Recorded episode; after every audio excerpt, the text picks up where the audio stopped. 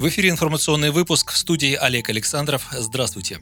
В России предложили индексировать пенсии новой категории граждан. Руководители советов многоквартирных домов, в простонародье домкомов, предложили освободить от уплаты страховых взносов в социальные фонды. Идею озвучили в Совете Федерации. Там пояснили, что многие старшие по домам пенсионеры, однако отчисление фонд соцстраха фактически переводит их в разряд работающих пенсионеров, которым индексация пенсии не положена. Предложенное нововведение поможет восполнить этот пробел. Теперь сенаторы считают нужным провести круглый стол на эту тему и оформить саму идею в законопроект. Также в Софеде указали о том, что некоторые управляющие компании выплачивают старшим по домам зарплаты в конвертах и хотят легализовать такие выплаты, чтобы все было законно. Нужно, чтобы с этой суммы не взимались платежи в социальные фонды. Таким образом, инициаторы намерены поощрять энтузиастов, которые готовы вкладывать силы в благоустройство домов.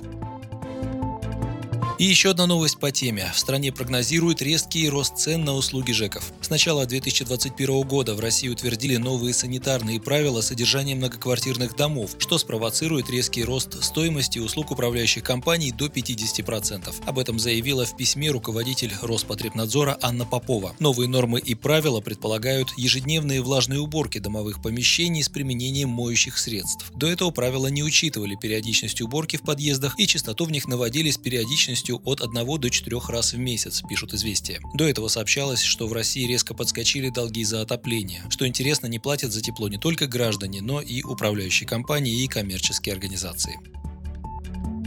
Фракция «Справедливая Россия» в Госдуме снова выдвинет Татьяну Москалькову на пост уполномоченного по правам человека в России. Об этом в среду журналистам сообщил лидер «Справедливой России» Сергей Миронов. Татьяна Николаевна отлично справляется со своими обязанностями, прокомментировал Миронов. По его словам, омбудсмен регулярно рассказывает о своей деятельности членам думской фракции. Согласно закону, предложения о кандидатах на должность омбудсмена могут вноситься в Госдуму президентом, Советом Федерации, депутатами и фракциями Нижней Палаты. Уполномоченный назначается Госдумой сроком сроком на 5 лет. Генерал МВД в отставке Татьяна Москалькова занимает эту должность с апреля 2016 года.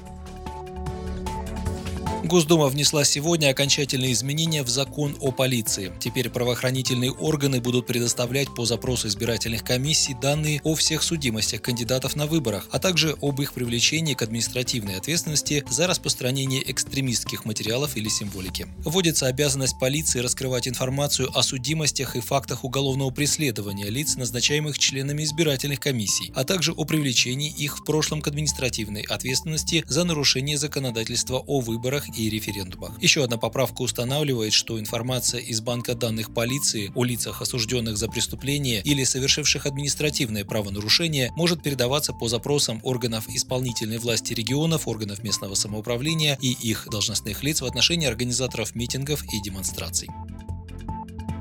И последнее. За найм новых сотрудников работодателям заплатит государство. Кабмин выделил фонду социального страхования свыше 12 миллиардов рублей на субсидии работодателям за каждого нанятого сотрудника. Такая мера направлена на снижение напряженности на рынке труда. Об этом говорится в перечне предложений по внесению изменений в сводную бюджетную роспись федерального бюджета на текущий год и на плановый период до 2023 года, сообщает агентство ТАСС. Деньги перераспределили за счет уменьшения бюджетных ассигнований на социальные выплаты безработным гражданам граждан. Как сообщил ранее премьер-министр России Михаил Мишустин, меры стимулирования найма безработных позволят трудоустроить около 220 тысяч человек. И самое главное, компании и индивидуальные предприниматели смогут получить субсидии от государства, если трудоустроят неработающих, которые на 1 января 2021 года состояли на учете в центрах занятости как безработные. Размер субсидии равен трем минимальным размерам оплаты труда на каждого нового сотрудника.